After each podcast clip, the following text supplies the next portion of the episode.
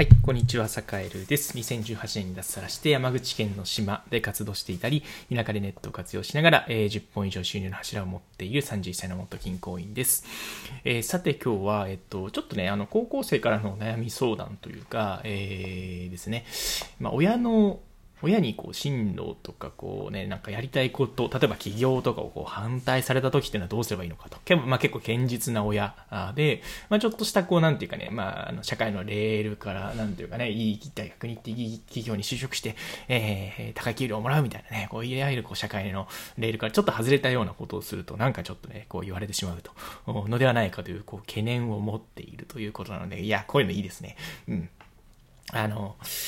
でね、えーっと、まあ、あの、人の目は気にするなというのが、世界の持論ではあるんですけど、えっとね、人の目を気にしないだったり、まあ、親の目を気にしないだったり、まあ、自分自身最終的なね、なんていうか、人生の意思決定は自分であるから、あんまりこう他人とかね、それこそ親だって、自分の人生には最終的な責任を負ってくれないですからね。そういう面においては、まあ、自分の道を突き進めってことをよく言って、はいるんだけれども、やっぱりそうは言っても気になるし、そうは言っても、えー、なんていうかね、あの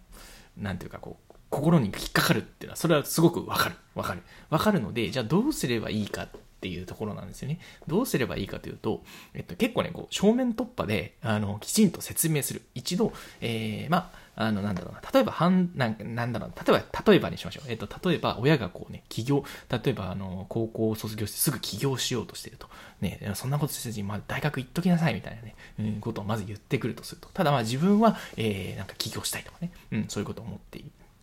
っていう時に、えーっとね、なんていうか、最初から完全に無視するのではなくて、やっぱね、自分の思いだったり、えっと、まあ、こうこうこういう理由で大丈夫なんだと。ね、あの、例えば、まあ、企業であれば、今であれば、あの、なんだろう、借金もせずにできるし、それこそ、まあ、大学に行きながらできるかもしれないと、うん、いうことだってあるわけですよね。うん。で、なんていうかね、こう、なんか銀行に借金して、こう、首がなんか失敗したら4人しなきゃいけないみたいな、そういう企業ではなくて、えー、まあ、固定費もかからないし、えー、まあ、誰でも、こう、なんていうかね、あの、それこそ、なんだろう、個人事業主の開業届出すぐらいだったら、もう本当に学生でもできますからね、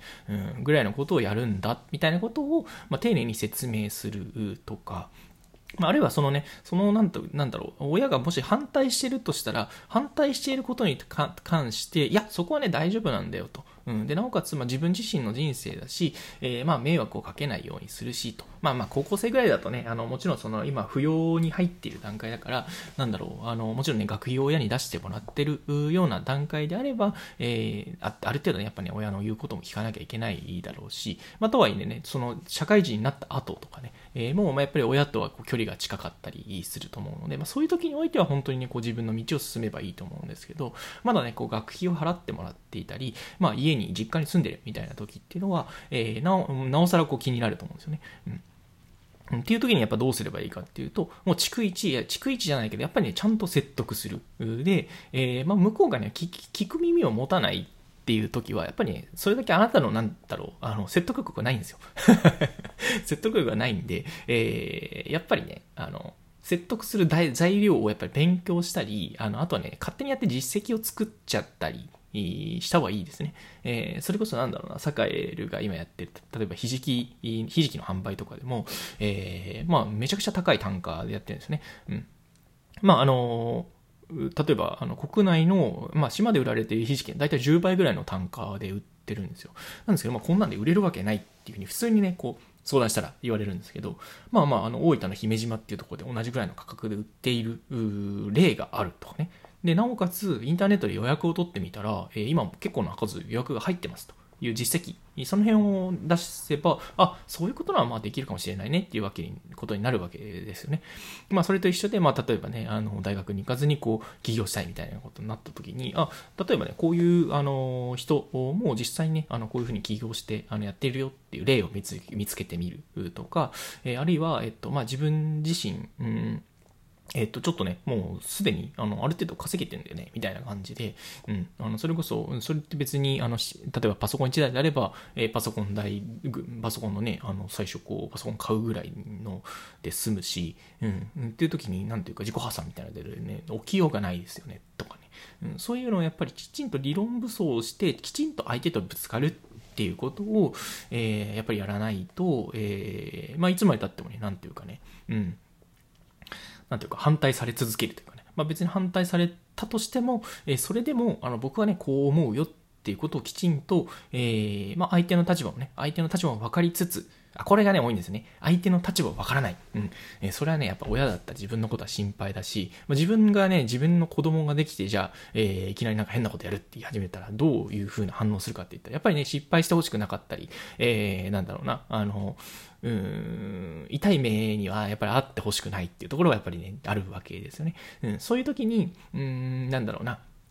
やっぱりあなたの立場はわかると。あなたの立場はわかるし、あの、そうやってあの自分のことを思ってくれてることはありがたいと。ね、でその上でなんだけど、やっぱり自分自身、えー、まあ、多少のね、失敗だったり、えー、これ挑戦して、まあ、あの、ダメだったとしたら、それはそれで納得がいくよ。だからやりたいんだよ、みたいなことも含めて、やっぱりきちんとね、えー、相手の立場に立ってきちんとこう説得するっていうことが必要になるのかな、なんていうことを思って、ってますね。まあ、そこまでやって、えっと、何度も何度も説明して、で、相手の立場に立って、えっと、相手の気持ちをね、組んであげて、それでもダメで、なんていうかね、もう完全に頭ごなしに、もうそんなん絶対ダメだと。うん、もうあの、許されんみたいな感じだったら無視しましょう。